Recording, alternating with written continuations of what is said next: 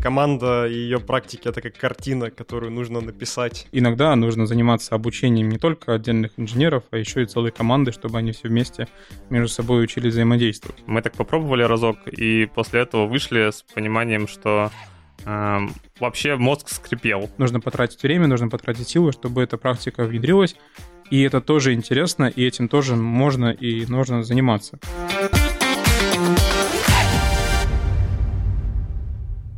Всем привет, с вами подкаст «Диван». Мы легкий подкаст про разработку и около нее.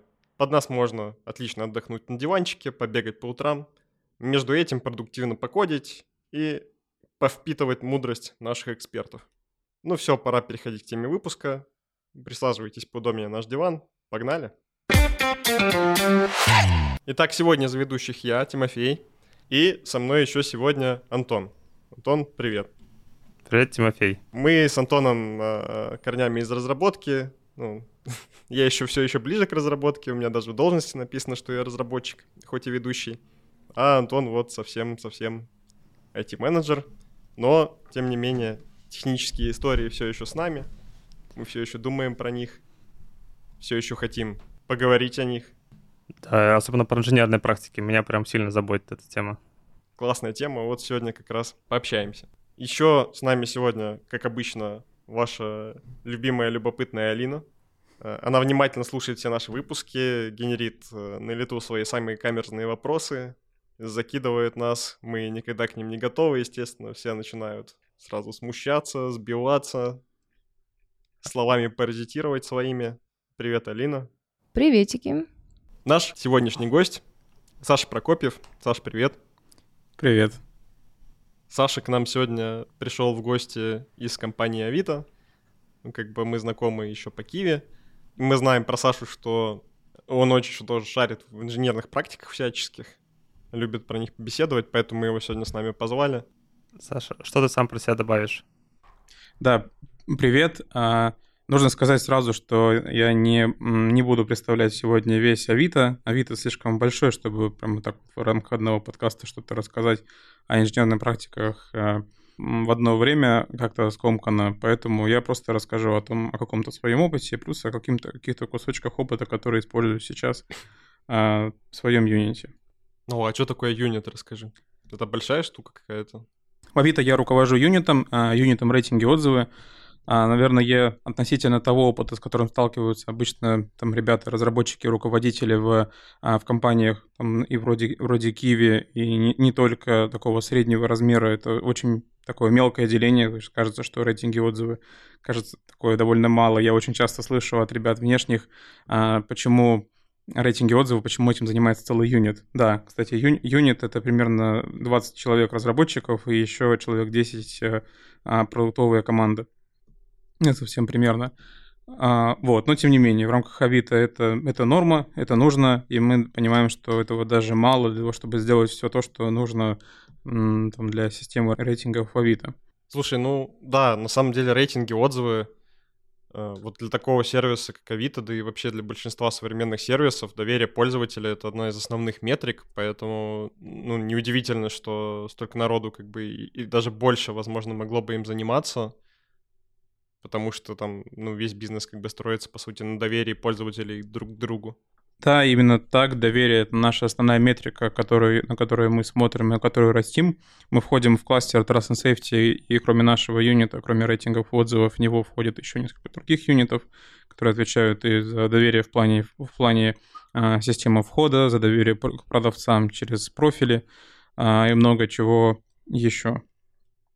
Из осложняющих факторов, кроме технической сложности разработки рейтингов, еще то, что есть такая некоторая продуктовая сложность, нужно придумывать, как запускать рейтинги таким образом, чтобы и людям было понятно, зачем они оставляют этот отзыв, и а людям покупателям, и продавцам было понятно, что они говорят, и что теперь с этим делать, когда на них оставили там, хороший или плохой отзыв. Слушай, а мне вот всегда была такая штука интересна. Но я вот когда чем-то доволен, там, что-то я купил, допустим, я очень редко оставляю какой-то положительный отзыв, потому что, ну, все, как бы доволен доволен. Я свою потребность э, закрыл, для меня уже там площадка больше не интересна. Я как бы на какое-то время с нее вышел. А вот если что-то пошло не так, э, меня наоборот начинает сильно бомбить, я могу как бы прийти и там какую-нибудь двоечку влепить или единичку. Э, ни, ни, никогда не исследовали вот эту историю, что там, кто больше замотивированный и не появляется ли больше там отрицательных отзывов просто из-за того, что ну, эти люди там эмоционально как-то более сильно разогреты. У меня нет официальной статистики о том, какое распределение негативных и положительных отзывов. Ты прав, как бы так, так оно и есть, что в моем опыте отзывы отрицательные оставляют э, чаще, и я сам стремлюсь оставить именно, ну, когда получил какой-то негативный опыт, а положительным, ну, как-нибудь потом расскажу, о чем вполне могу и забыть. С другой стороны, опять же, на моем собственном опыте я знаю, что когда на меня на Авито оставили плохой отзыв, я очень сильно замотивировался просить следующих моих покупателей, которым я продавал какие-то свои вещи, я просил оставить их мне положительный отзыв. И на практике это так и выглядит. Когда ты покупаешь у продавца, он часто сам просит оставить отзыв. У него есть инструмент, можно, он может запросить через мессенджер, тебе прилетит уведомление о том, что продавец просит оставить отзыв, и люди часто оставляют, у нас есть статистика по количеству оставления отзывов разных источников, может отправить тебе ссылку на оставление отзыва, а еще может сам Авито попросить тебя оставить отзыв, если увидишь, что сделка была разными автоматическими системами. Так что оно не остается только на э, такой пользовательский произвол, мы еще и просим оставить отзывы и напоминаем об этом. Ну, кстати, не знаю, вот э, я только положительные отзывы оставлял, может, мне никто не кидал сильно на Авито, вот, но каждый раз приятно человеку сказать сделать. Ну, то есть это не сложно, но вот это, мне кажется, тоже важная штука, над которой, возможно, Саша там бьется, чтобы это было сделать просто. Ну, типа там поставил 5 звезд и написал все, все ок. Вот. Но мне кажется, если я получил какой-то товар, для которого я, ну, там, не знаю, искал его давно, например, его, может быть, нигде, кроме Авито, нет, или там он что-то мне по дешевке прилетел, мне, например, хочется оставить 5 звезд на это. Поэтому, не знаю, как-то я не попадаю в эту целевую аудиторию, которая все негативит там на тему того, что все плохо пошло. Негативные отзывы это не только какой-то прям негатив, это еще и инструмент а, взаимодействия с продавцом. Продавцы на практике, продавцы нормально относятся к негативным отзывам, они стараются их исправить стараются сделать свой сервис лучше. Если, например, спросить у людей э, с Авито, там, почему вы цените отзывы, то они скажут, что опять же, это способ становиться лучше, слушая пользователей. У меня есть интересная история, моя собственная, про в общем, я взял машину на Авито в аренду и оставил залог, и мне этот залог этот чувак не возвращал. То есть прошел месяц, он мне все, завтра камень кормит, говорит, завтра верну, завтра верну, нифига не возвращает. Вот, я на него оставил плохой отзыв, поставил единицу, написал, что он не возвращает залог. Через 30 минут он мне вернул залог. Манипуляция маленькая. Ну, это честно, как бы он... Я, я его предупреждал, я ему говорил, что я оставлю, оставлю отзыв. Он говорил, да-да, я верну оставил на него отзыв. Я, кстати, думал, что он попросит, может быть, этот отзыв удалить. Есть, есть инструменты для такого, для того, чтобы попросить исправить отзыв, если проблема решена, если пользователь согласен. Но он так и не упросил, поэтому этот отзыв на нем сейчас висит в единицу. И рейтинг у него что-то в районе там 3,7, что ли. Ты каждый день смотришь, что его отзыв? Конечно. правильно, правильно. Это как, знаешь, э, целевой маркер, когда тестируешь Big Data, типа у тебя есть целевой маркер, вот этот чувак, который 3,7 или нет. Слушай, наверное, за этими, э, не знаю, звездочками и отзывами стоит какая-то большая инженерная штука. Ну, то есть там стопудово есть highload какой-то, как бы это ни назови, сколько-то людей приходит и постоянно что-то, какие-то отзывы оставляет, это какой-то ну, такой приличный RPS, наверное, там Расскажи нам подробнее, что вообще с точки зрения инженерки представляет собой э, твоя вот эта вот вотчина. Хайлоуд действительно есть, приходится постоянно думать о том, как э, какие вещи стоит обрабатывать при поступлении отзыва, какие не, не стоит. Например, будет очень плохой идеей как-нибудь при необходимости понять, стоит там этот, этот отзыв показывать или не показывать, начинать сканировать айтемы продавца, потому что отзывов, отзывов в день могут быть там сотни, сотни тысяч, а айтемов у продавцов тоже будет очень, очень много. Если все это перемножить, то кажется, что нужно сканировать очень много там айтемов, объявлений, чтобы принять решение, поэтому так не стоит. Очень много чего переходится, переводится в асинхронное взаимодействие, очень много чего переводится в какое-то взаимодействие через, э, через Big Data, через данные, через ДВХ. Так что да, хайло действительно есть, но это, наверное, ничего особенного в, рамках э, рейтингов отзывов, это общая характеристика всего Авито.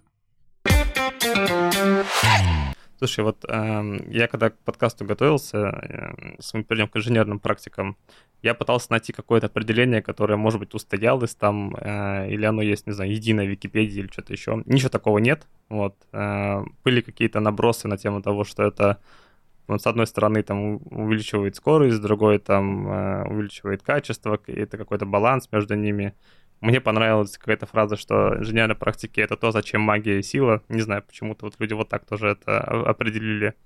Как ты считаешь, вот что для тебя инженерные практики?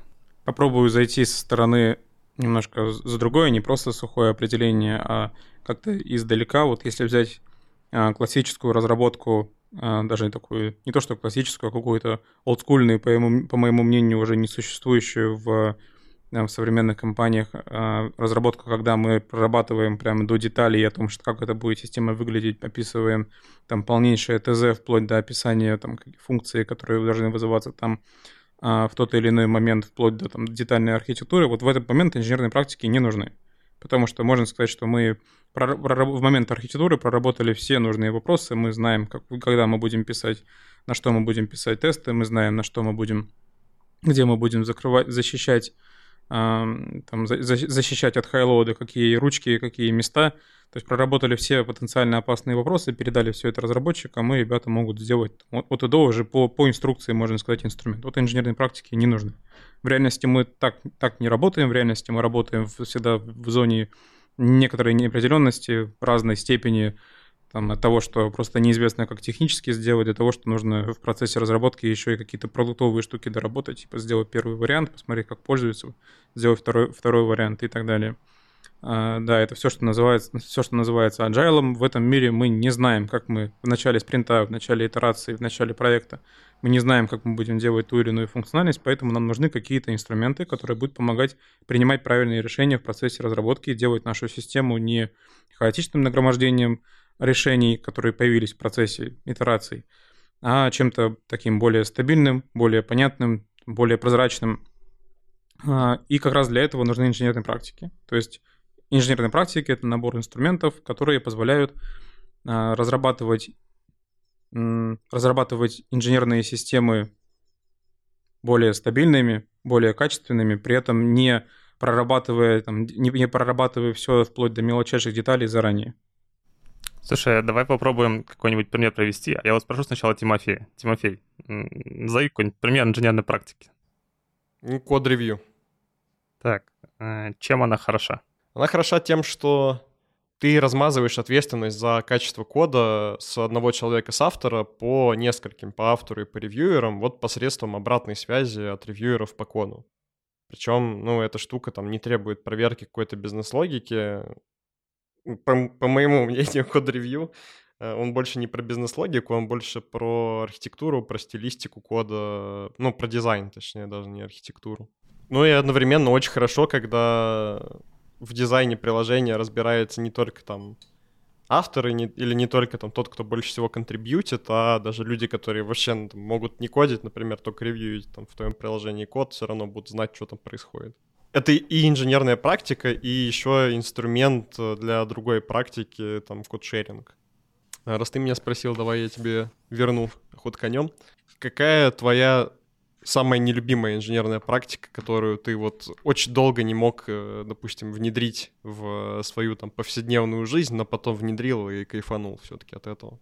Слушай, вот не то чтобы сильно нелюбимая, я, наверное, назову первое, что мне приходит в голову, когда слышу про инженерные практики, это TDD, то есть разработка через тесты.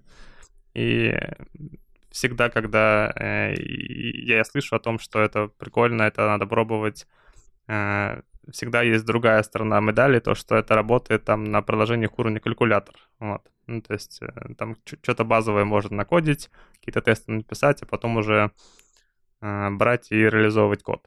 Но на самом деле мне кажется, не у всех хватает как-то усилий и усидчивости, усидчивости чтобы взять, да.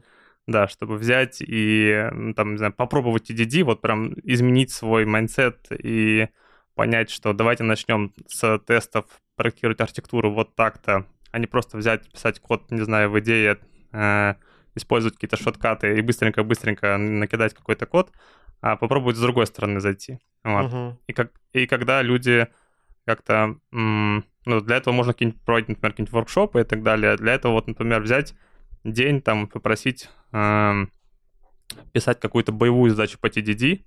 Мы так попробовали разок, и после этого вышли с пониманием, что эм, вообще мозг скрипел. Ну, типа, он скрипел по-другому, не так, как обычно. И многие сказали, что я бы хотел это продолжать дальше. Не, не знаю, будут ли они это делать, ну, потому что это, ну, трудозатратно, да, то есть это по-другому, ты не привык к этому, у тебя обычно есть какие-то спринты, которые тебя там сильно в рамки загоняют, что-то такое, вот, э, но качество кода от этого, ну, вероятнее всего, улучшается, вот. И меняется mindset, ты думаешь о тестах, а иногда тесты это похоже на бизнес-сценарий, бывает такое тоже. То есть, ну, какая, хотя бы какая-то такая часть. Слушай, ну я бы на, на этот вопрос также бы, наверное, ответил. Для меня TDD это тоже была такая самая сложно внедряемая штука. А, Но у меня есть история, каким образом она ко мне в итоге прилипла. Я как бы знал про нее, я там слушал какие-то доклады, я прочитал даже книжку Кента Бека, что-то даже попробовал там по ней упражнения поделать, но вот в работе все равно как-то я, ну вот тут поправить что-то как бы лишний там тест, время не хочется писать. А, И мы попали один раз просто на хакатон, где на кону была там определенная какая-то сумма денежек.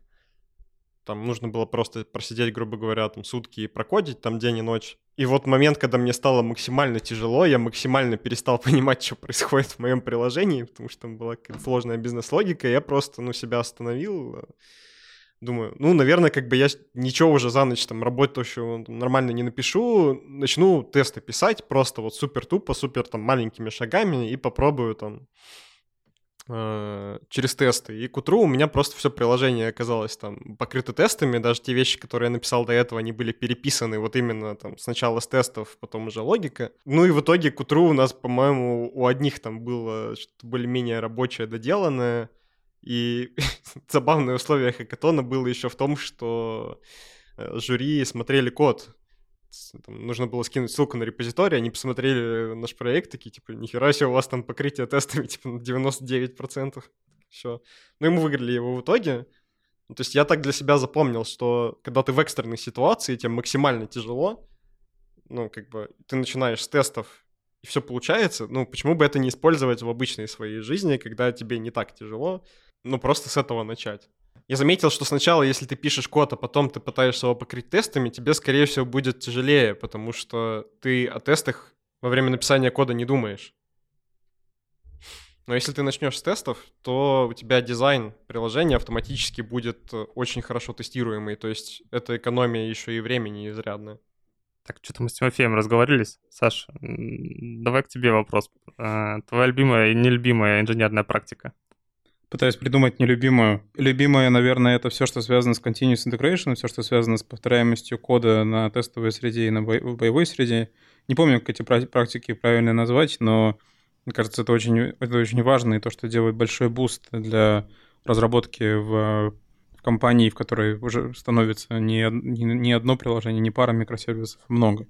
Позволяет не думать разработчикам о том, что будет там, на, на, про- на production е и чем будет приложение заниматься на production е, как оно будет получать конфиги.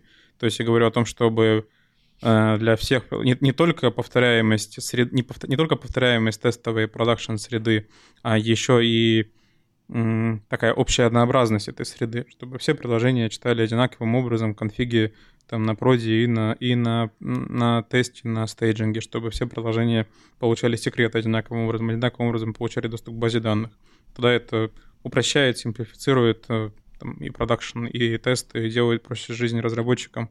Опять же, нужно будет меньше времени тратить на обдумывание там, тех или иных вопросов в процессе разработки фичей. Изоморфность сред снижает энтропию, получается. Здесь не только про изоморфность, изоморфность тоже. Я еще и о том, что это, в принципе, должно быть опис, описано, даже если, окей, там на, тест, на тестинге немножко по одному работает среда, на проде по-другому, но если на проде будет описано, каким образом получать доступ к базе правильным, каким образом получать доступ к секретным конфигам, это уже будет, уже будет э, плюс. Если говорить про что-то э, нелюбимое, то вряд ли не могу придумать что-то такое, что прям, прям нелюбимое. Наверное, я есть просто некоторые вещи, которые, о которых часто говорят, и мне кажется, они там переоценены. Это как бы сейчас меня, может быть, за это а, побьют палками, но ТДД, мне кажется, что переоценено капитально. То есть кажется, что это... Я читал книжку Кента Бека, считаю, что... Я не надеюсь, он меня никогда не услышит, а если услышит, то он не знает русский язык, но я считаю, что книжка ни о чем. Как бы она просто напи- написана ради того, чтобы показать какую-то крутость этого самого Кента Бека, какие вещи он представляет на практике. Это все скорее так, что по поиграть, побаловаться. Но не все так просто. Есть некоторые кейсы, когда действительно с TDD нужно заходить. Я считаю, что если ты разрабатываешь микросервис, какой-нибудь веб-микросервис, который должен сходить в базу, там по круду отдать какие-то сделать крудо пишку, отдать какие-то данные и, может быть, добавить какой-то валидации, то нет никакого смысла пробовать здесь TDD. Ты можешь вполне, вполне можешь написать тестируемую, тестопригодную систему и потом на нее написать, написать тесты. Тебе есть уже куча опробованных подходов, как нужно строить такую систему, из каких компонентов ее нужно строить, чтобы она потом оказалась тестопригодной.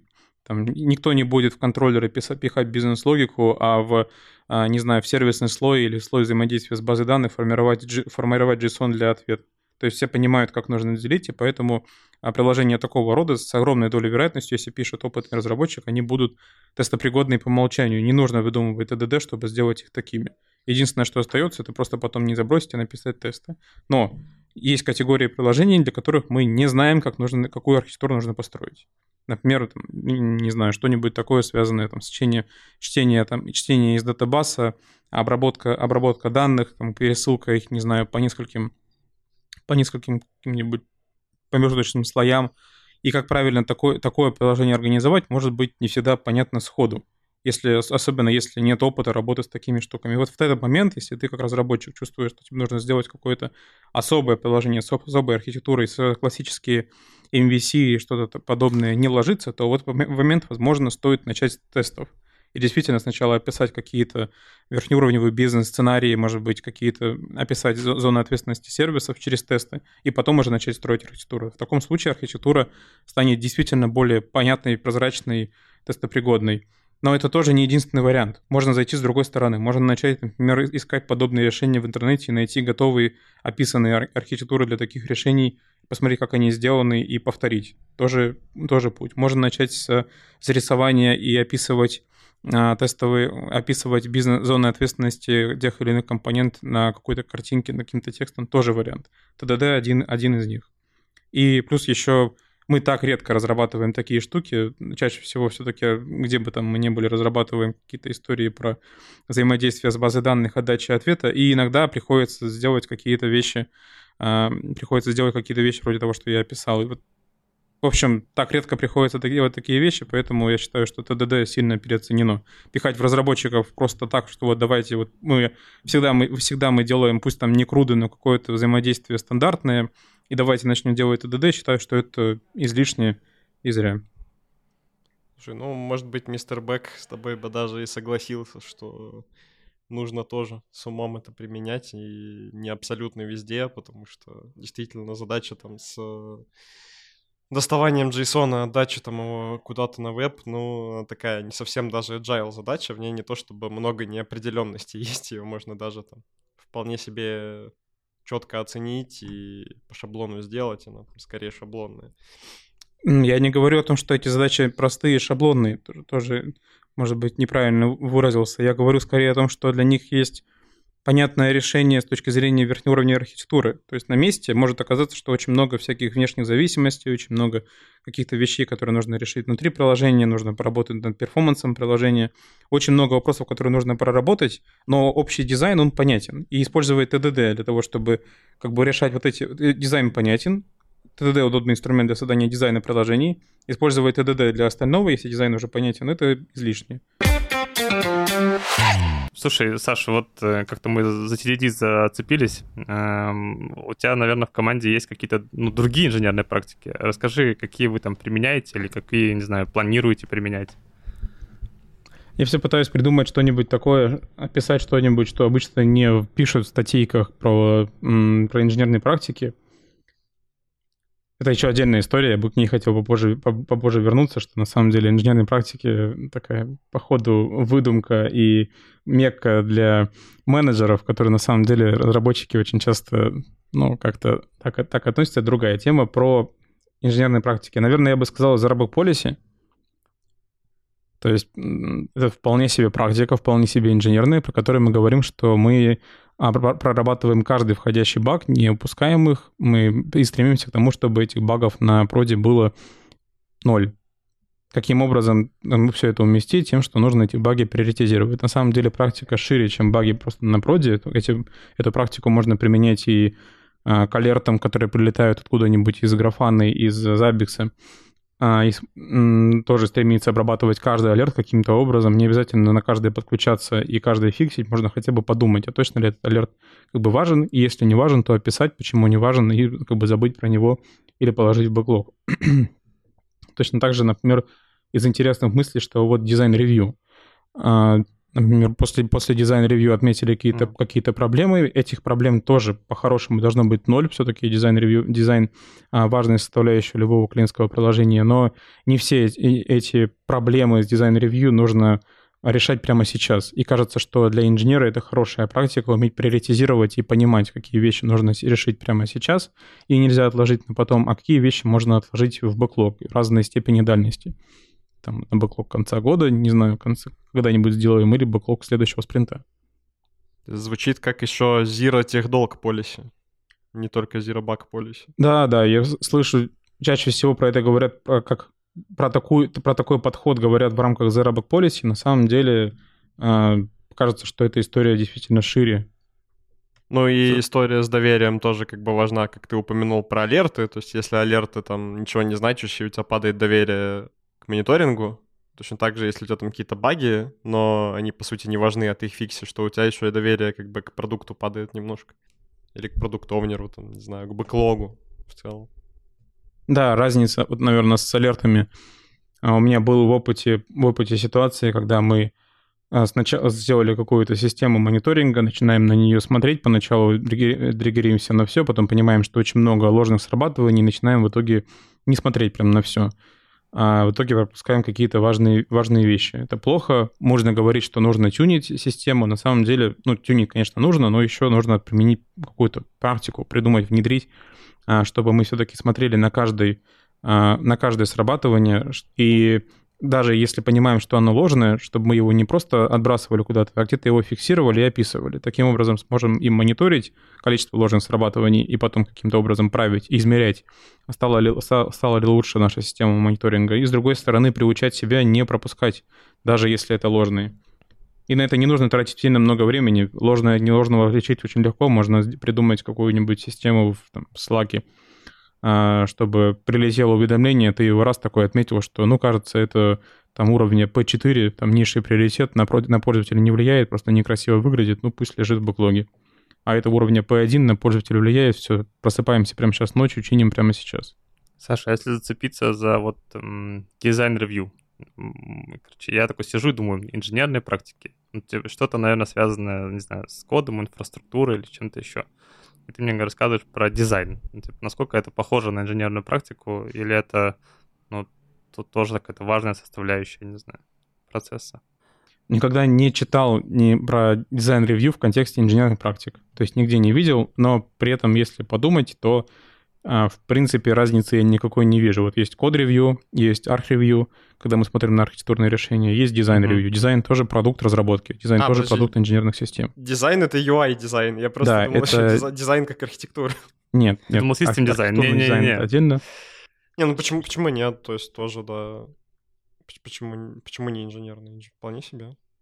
Опять же, если вернуться к истории а, с, какой-то, с каким-то классическим подходом к разработке, когда мы прорабатываем в деталях, например, там отдельные инженеры UI прорабатывают всю, всю дизайн-составляющую, работая с дизайнером вплотную, и потом только передают все это в разработку уже в виде готовых компонентов, на которые надо навесить, навесить логику, то в таком случае, наверное, дизайн-ревью на этапе разработки не нужно, потому что мы получили уже готовый UI и можем с ним работать, осталось только скрестить его а, с бэкэндом. Но на практике мы так не работаем. Мы работаем, мы получаем на вход какой-нибудь а, прототип, прототипы, макеты, не знаю, в Figma, и пытаемся сделать из этого работающее приложение. Естественно, нужно посмотреть, что у нас в итоге получается, чтобы не, не было никаких расхождений. Так что я, да, я, я уверен, что это тоже такая очень важная инженерная практика. Чего, Саш, тебе вот по ощущениям сильно не хватает? Вот, не знаю, а, но руки почему-то не доходят это внедрить или сделать какую-то такую инженерную практику, которая была бы полезной, но пока что она где-то очень далеко, не знаю, возможно, культура компании к этому не готова там или что-то еще. Я сейчас буду рекламировать на, чрезмерно Добро. Авито, но в Авито очень сложно найти какие-то инженерные практики, которые еще до которых не, не дошли руки а, что-то ага. сделать. Ну, разве что вот история с тестами, но тут вряд ли компания может каким-то образом помочь. То есть все, что нужно для написания тестов, есть, просто это нужно еще встраивать в процессы команды. Так что, наверное, самая хромающая инженерная практика — это все, что связано с автоматическим тестированием. Потому что действительно нужно, ну, прям, прям работать над этим и встраивать, встраивать в команду. Хромающая — это значит, что это там намного, лучше, чем, чем это все, что я видел, с чем я сталкивался раньше, но тем не менее можно еще лучше. Можно писать еще больше тестов, можно написание тестов делать еще более простым, чтобы оно не вызывало, а, не вызывало боль. Вот ты рассказываешь, что ну, там в Авито есть приличная инженерная культура, какие-то набор инженерных практик. Есть ли какой-то, не знаю, гайдлайн или там модель зрелости команд, которая говорит, типа, вот это вот используйте, будет классно? Ну, я, а, есть Team Maturity Model, я думаю, что про это знают многие действительно, как бы она, это, эта модель опубликована наружу, опубликована лежит в GitHub, а, ее можно найти. Она действительно говорит о том, какие практики нужно использовать, чтобы там считаться зрелой командой, и чтобы, ну, и, соответственно, если, зрел, если команда зрелая, то у нее и практики зрелые, значит, там какое-то качество решений будет а, зрелым высокого уровня. Да, такая есть. Ее можно использовать для того, чтобы посмотреть, чего еще не хватает в команде, что, что еще можно сделать. Но нельзя сказать, что это, что это инструмент для доставки новостей каких-то. То есть она меняется не так часто. Если, например, там обновляется инструмент для создания тестовых пользователей, то ты через эту модель не узнаешь о том, что есть какие-то новые вещи, которые можно использовать. То есть если она лежит на GitHub, все-таки получается она когда-то обновляется она обновляется, она регулярно обновляется, но не с такой скоростью, с которой разрабатываются инструменты. А ты участвовал когда-нибудь в этом процессе, типа докинуть туда что-нибудь? Mm, я... Нет, нет. Не было потребности? Я не могу... Я ни разу ее не читал, давай, скажи правду. Нет, я, конечно, я ее читал. Она, это, кстати, немножко в сторонку уходим, но может быть, будет, будет полез, полезная мысль, что Team Maturity Model — это удобный инструмент для планирование развития команды. То есть, например, о, о чем я? Например, я помню, когда мы пытались прорабатывать историю с, с годовым планированием там или хотя бы с квартальным планированием в Киеве, было непонятно, что как мы скажем, как мы запланируем развитие команды. Мы же не можем написать заранее, например, какие практики мы хотим внедрить. То есть, получается, их надо сначала проработать с командой, составить план на целый год по внедрению каких-то практик, а потом как бы сидеть и внедрять их. Но это не реалистично. Кажется, что нужно сначала потратить квартал на поиск практик, а потом еще, ну, чтобы запланировать год. Это кажется как бы контрпродуктивно делать какую-то работу только ради того, чтобы поставить цель. А, вот, а есть друг, другой, вот теперь, работая с Team Maturity Model, можно посмотреть на а, другой подход, когда мы знаем, что Team Maturity Model — это принятые в компании, как бы принятые в компании инструменты, рекомендации, что вот эти вещи нужно использовать. Мы знаем, что по ней можно оценить себя и получить какой-то скор текущий. Например, там, не знаю, текущий скор команды, там, это, например, там 2. А, если а какой-то максимальный скор это 3. И мы можем сказать, что наша годовая цель это поднять скор команды со средней оценки 2 до, например, 2,4.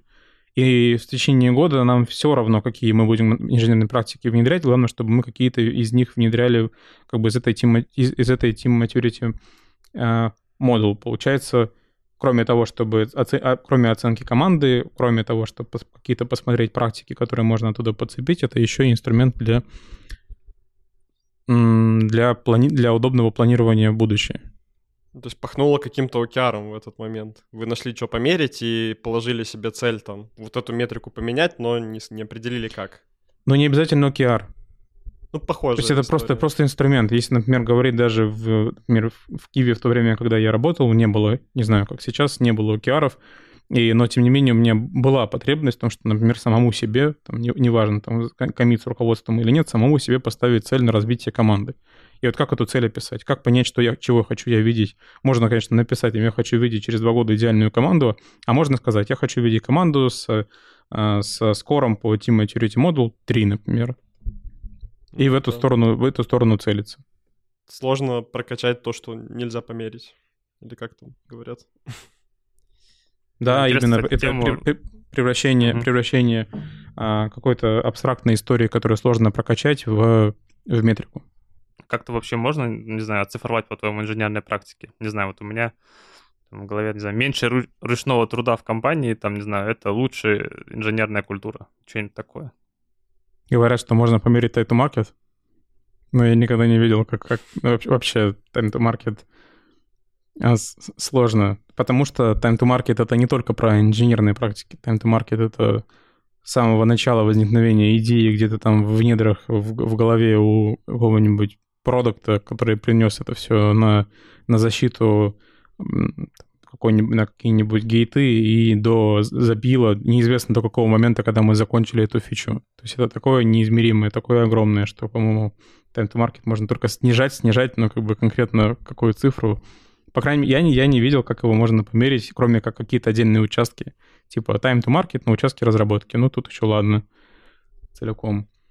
Про согласен про то, что ручной, ручной труд, если каким-то магическим образом начать научиться измерять количество времени, которое мы тратим на ручную работу, то да, это было бы крутой метрикой, снижать ее сто, стоило бы.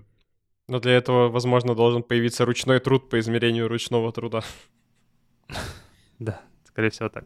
Есть история, про, связанная с инженерными практиками, как э, однажды я почитал книжку Кента Бека про ТДД, и такой, типа, почему, интересно, ТДД не работает? Что же, вот, ну, почему вот я прихожу к разработчикам, говорю, рассказываю им, они вроде, да, да, прикольно, там какие-то вещи пробуют, а потом все скатывается.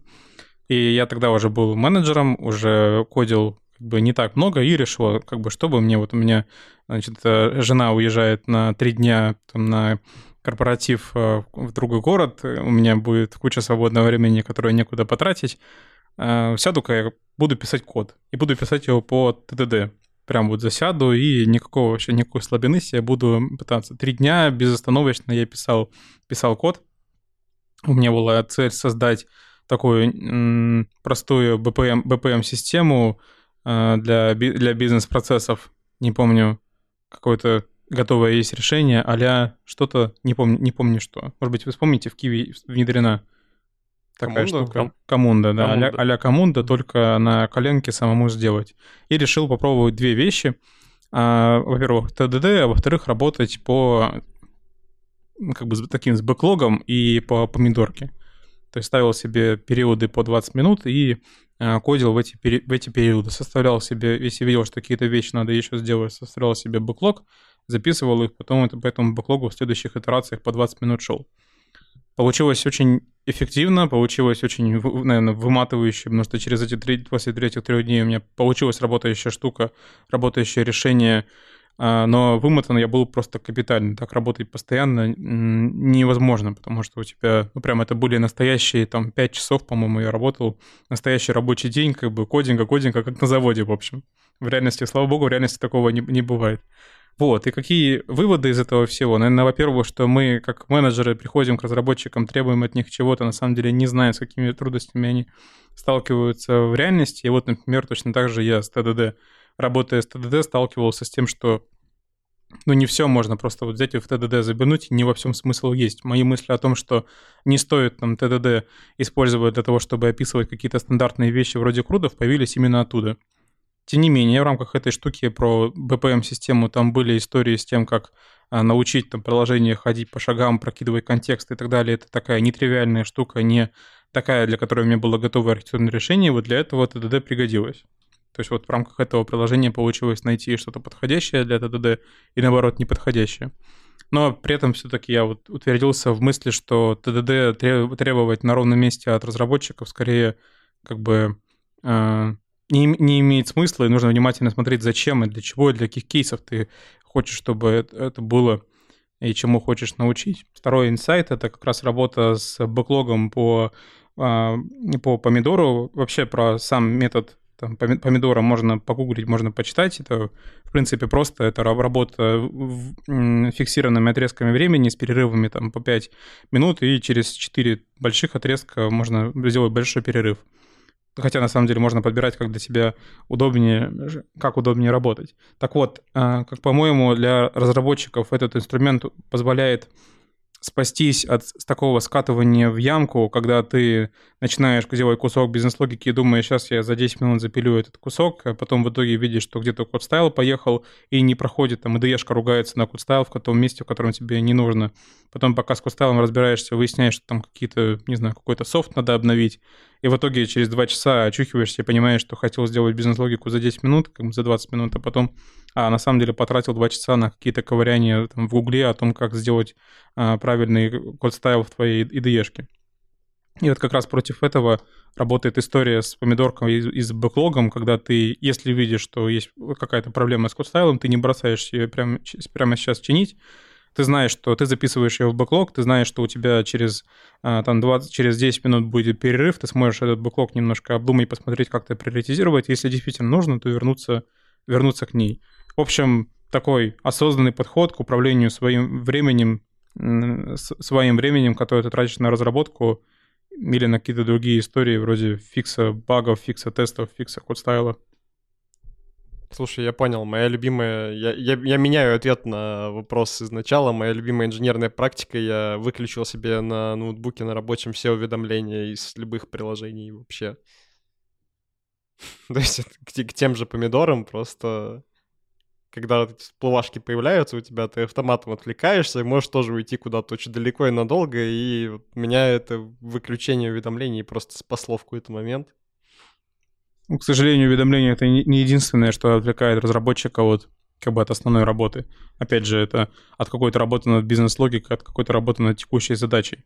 Это и упавшие тесты, это и, не знаю, что-нибудь, какая-нибудь библиотека не работающая. Вот, к примеру, э, как бы моя, моя частая история, что я, когда какие-то вещи для себя разрабатываю, я беру э, какой-нибудь новый для себя инструмент и начинаю делать, начинаю как бы его осваивать еще. Может быть, не обязательно прям новый язык, какую-нибудь библиотеку новую.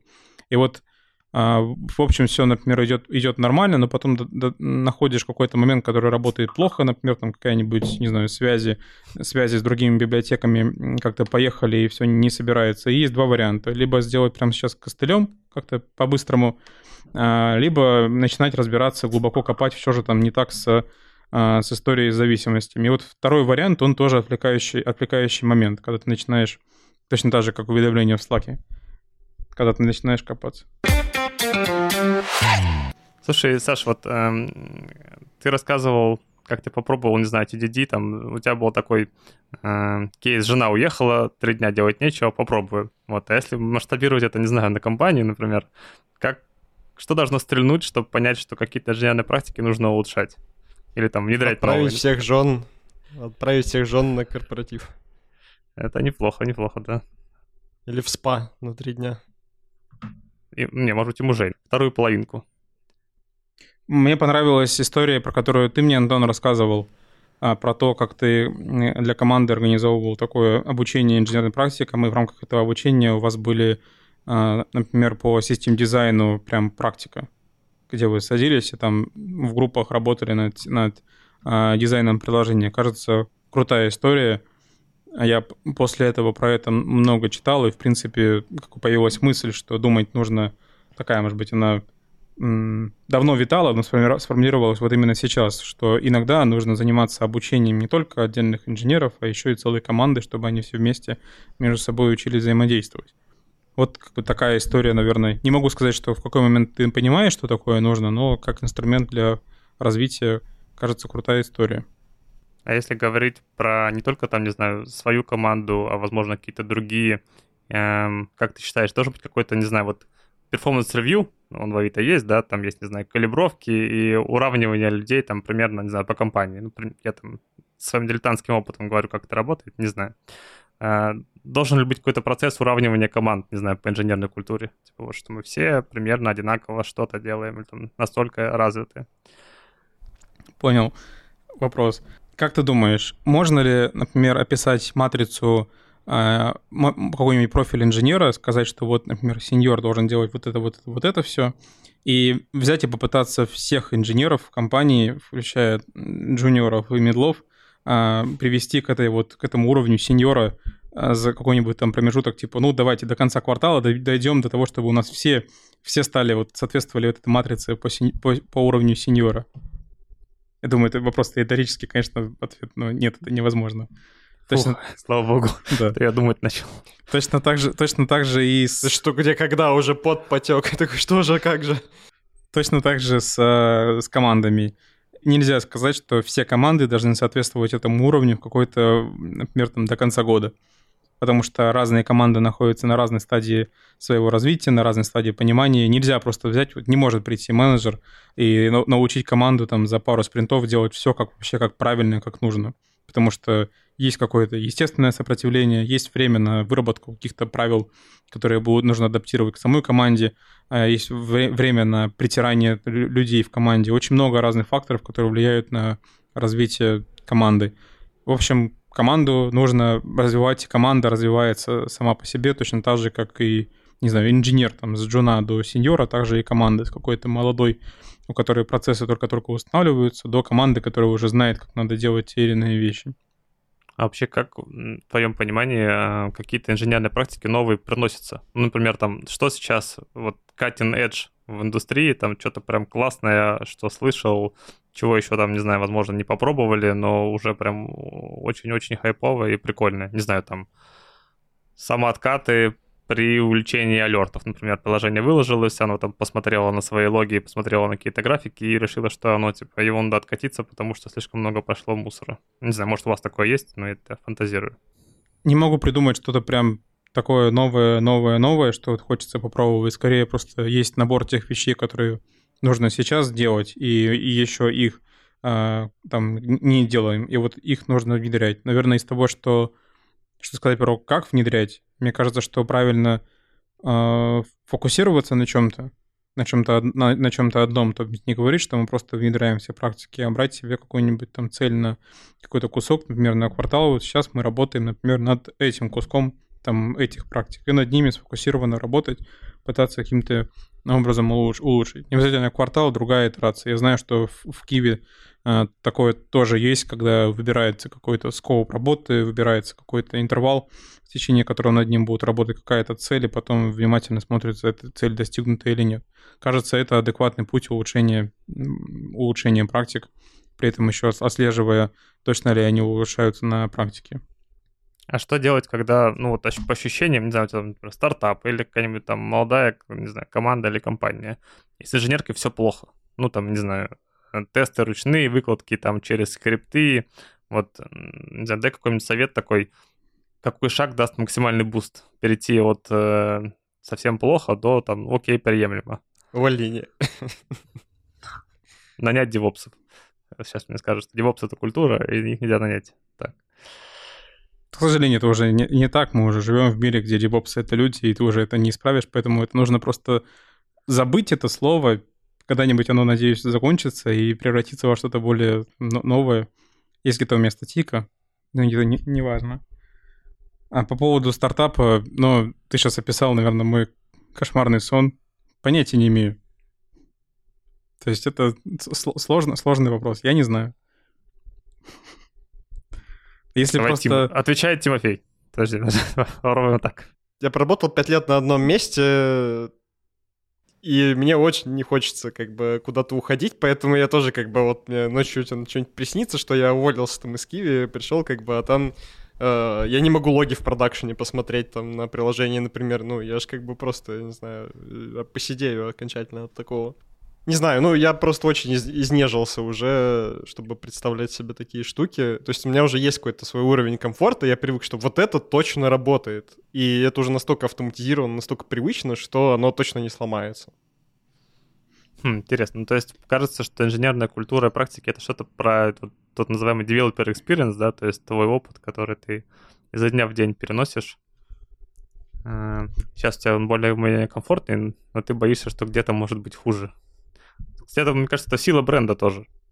Это генетический фактор уже просто. То есть я, грубо говоря, если вдруг мне бы сейчас в голову пришло там э, поискать работу, я бы ну, отбирал бы, фильтровал вот работодателей чисто вот по гигиеническому уровню, как бы, а как у вас там а как вы тесты пишете, а как у вас там метрики, логи, а как у вас там архитектура, а как у вас CI-CD, там чего-то не хватает, ну, как бы все, до свидания. То есть я уже... Мне уже хочется работать над э, штуками,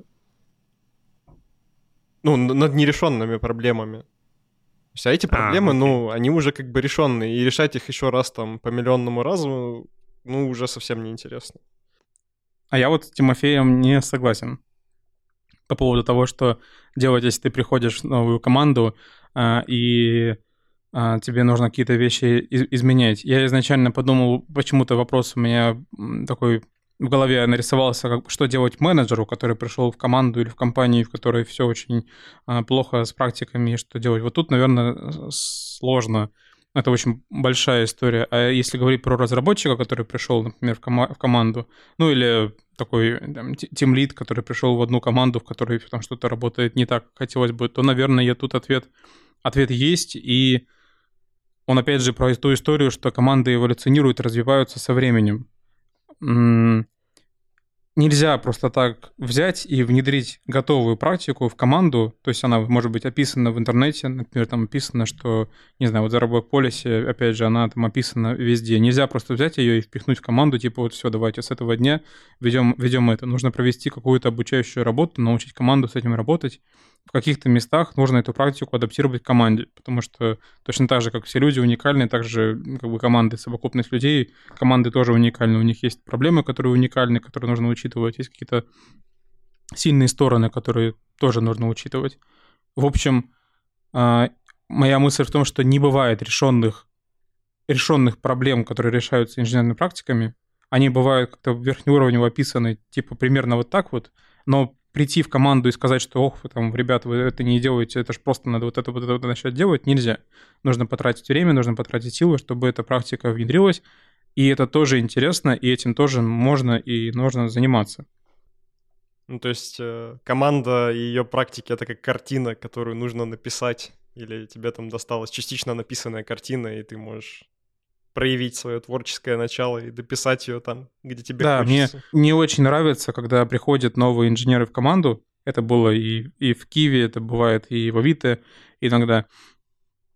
И говорят, что вот эти вещи надо делать не так. То есть эти, вот эти вещи, вот у нас было правильно, вот их надо делать просто, просто вот так вот. И как бы рассказывать какое-то видение. И ты как бы, понимаешь, что, в принципе, он это правильно говорит, он или она, но при этом если, посмо- если посмотреть, то прям детальнее, то нельзя просто взять и впихнуть это в существующую команду, чтобы оно прям заработало в такой моменте. Все там могут все прекрасно понимать, что условно там эту, эту вещь нужно, нужно делать, нужно делать именно так, но при этом как бы есть же какие-то причины, почему она сейчас не делается. Может быть, какие-то исторически накопленные, может быть, до этого еще просто руки не дошли. Может быть, нужно просто больше времени. Саш, смотри, мы в начале, ты точнее в затронул Agile, и как-то так получилось, что и Agile, и инженерные практики зародились там, в одно и то же время, и, в принципе, инженерные практики — это часть Agile, это приходится делать для того, чтобы там, вот эту культуру соблюсти. Но вот Agile, история с Agile, она же была там в каком-то бородатом 2001 году, где-то там в Юте, в горнолыжном курорте, где бородатые дядьки собрались и вот зафигачили этот манифест, потом зафигачили кучу каких-то книжек, помержили там свои методологии.